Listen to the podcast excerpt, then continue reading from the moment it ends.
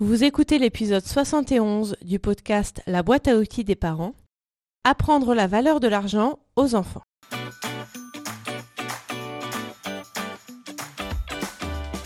Bonjour, je m'appelle Juliette Cerceau et je suis ravie de vous accueillir sur la boîte à outils des parents. Je suis coach parental et coach de vie certifié.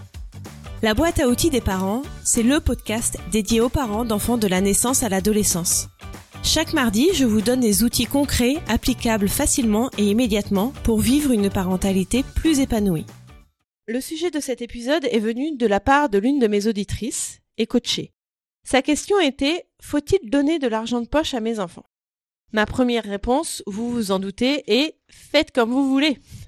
Mais pour vous aider à prendre votre décision que vous voulez éclairée et consciente, écoutez la suite. C'est une question qui concerne plutôt les enfants plus grands, je dirais les collégiens. C'est vrai que nous sommes peu de parents à donner de l'argent de poche chaque mois à nos enfants de primaire et encore moins de maternelle. Les enfants peuvent avoir un peu d'argent en cadeau à leur anniversaire ou à Noël ou à d'autres occasions d'ailleurs. Ils peuvent avoir une petite pièce par-ci par-là pour mettre dans leur tirelire. Mais institutionnaliser qu'ils vont avoir tant d'euros en début de mois ou en fin de mois d'ailleurs, nous n'y pensons pas vraiment en primaire et nous y pensons moins pour les plus petits que pour les plus grands. Néanmoins, j'ai connaissance que certains parents donnent de l'argent de poche à leurs enfants assez jeunes. Pourquoi? Pour leur enseigner la valeur de l'argent, j'imagine. Enseigner à leurs enfants ce qu'on peut acheter avec 1 euro, avec 10, avec 100. Et leur enseigner que s'ils ont 5 euros tous les mois, par exemple, il va falloir économiser beaucoup, c'est-à-dire ne pas dépenser son argent pendant plusieurs mois pour s'acheter quelque chose qu'ils convoitent et qui coûte assez cher.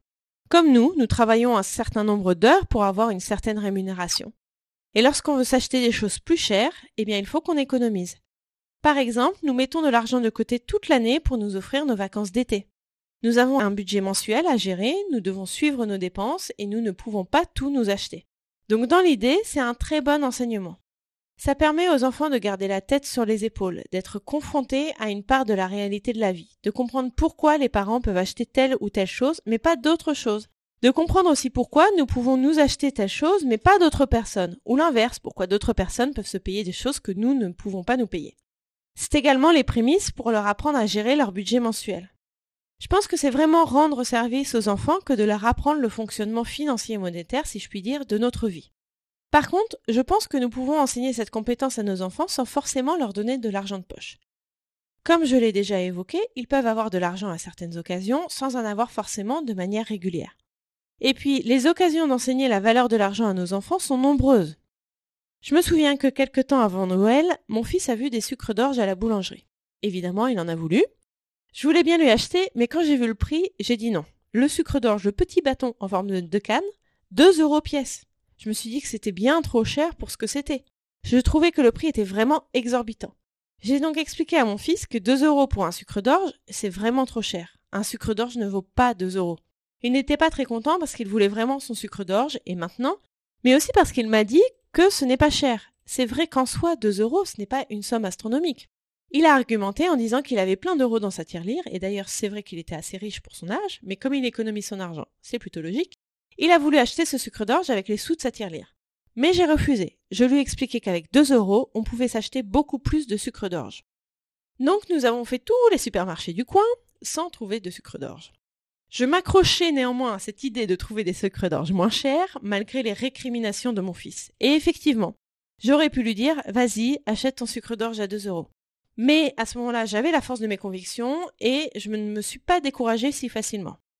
J'ai finalement trouvé une boîte de 10 sucres d'orge à 2,50 euros. J'étais bien contente parce que je commençais à désespérer de trouver. J'ai donc donné les sucres d'orge à mon fils en lui expliquant qu'avec 2 euros, il pouvait avoir 8 sucres d'orge de cette boîte. Donc il valait mieux qu'il garde ses 2 euros, qu'il n'achète pas tout de suite ce qu'il avait envie, car en patientant un peu, ce qui était très dur pour lui, j'en ai bien conscience, il pouvait avoir mieux avec la même somme d'argent.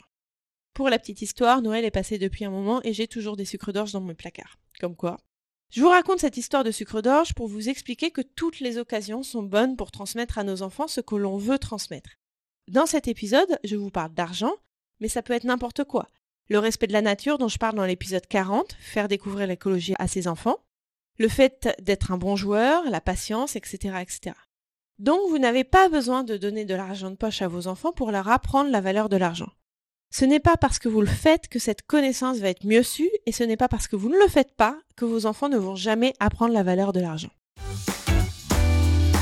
Une problématique qui revient souvent en rapport avec la valeur des choses est que les enfants croient que tout leur est dû, qu'ils peuvent tout avoir et que c'est facile pour nous de leur payer tout ce qu'ils veulent. Ils manifestent de l'ingratitude par rapport à ce qu'ils ont et certains enfants réagissent d'ailleurs très mal quand ils n'ont pas ce qu'ils veulent. Je ne crois pas que cette attitude d'enfant pourri gâté soit liée à l'argent de poche en lui-même, mais plutôt à la valeur des choses.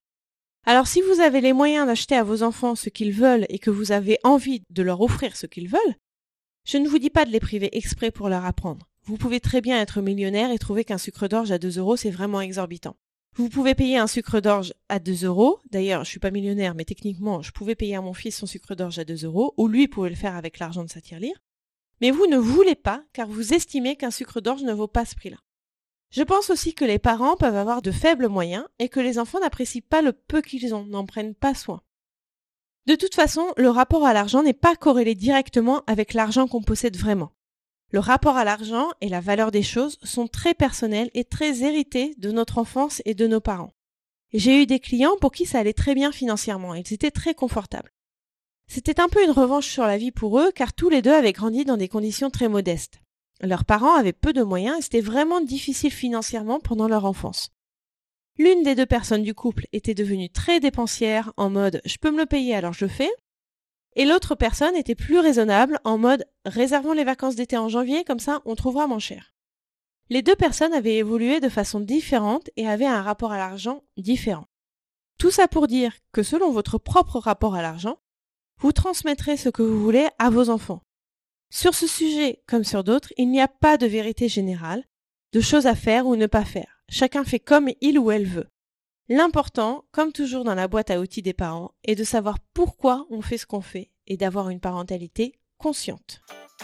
Merci pour votre écoute. Vous retrouverez toutes les notions utiles sur le site internet BAO comme boîte à outils, baodesparents.com. Et vous pouvez vous inscrire à la newsletter pour être notifié chaque semaine des nouveaux épisodes et pour télécharger mon guide gratuit des 5 règles pour arrêter de crier sur ses enfants. Je vous offre également la liste des émotions que j'ai élaborées pour développer votre vocabulaire émotionnel. C'est la première étape pour pouvoir ensuite mieux accueillir vos émotions et celles de vos proches, à commencer par celles de vos enfants. Sachez que vous pouvez également me suivre sur Instagram sous le nom BAO des parents et sur Facebook sur la page La boîte à outils des parents. Si vous avez aimé cet épisode, n'hésitez pas à me le faire savoir en déposant un avis 5 étoiles sur Apple Podcast. C'est vraiment ce qui va permettre à la boîte à outils des parents de remonter dans l'algorithme de recherche. C'est donc le meilleur moyen de me soutenir et de permettre à d'autres auditeurs de retrouver ce podcast plus facilement. Enfin, et après j'arrête, sachez que si vous voulez vivre dès maintenant la vie à laquelle vous aspirez, je propose un accompagnement personnalisé, peu importe votre besoin, que ce soit dans votre vie familiale, professionnelle, personnelle ou même sentimentale. Je vous offre un rendez-vous découverte de 30 minutes qui est gratuit et sans engagement. Vous trouverez toutes les informations sur mon site internet baodesparents.com. À mardi prochain!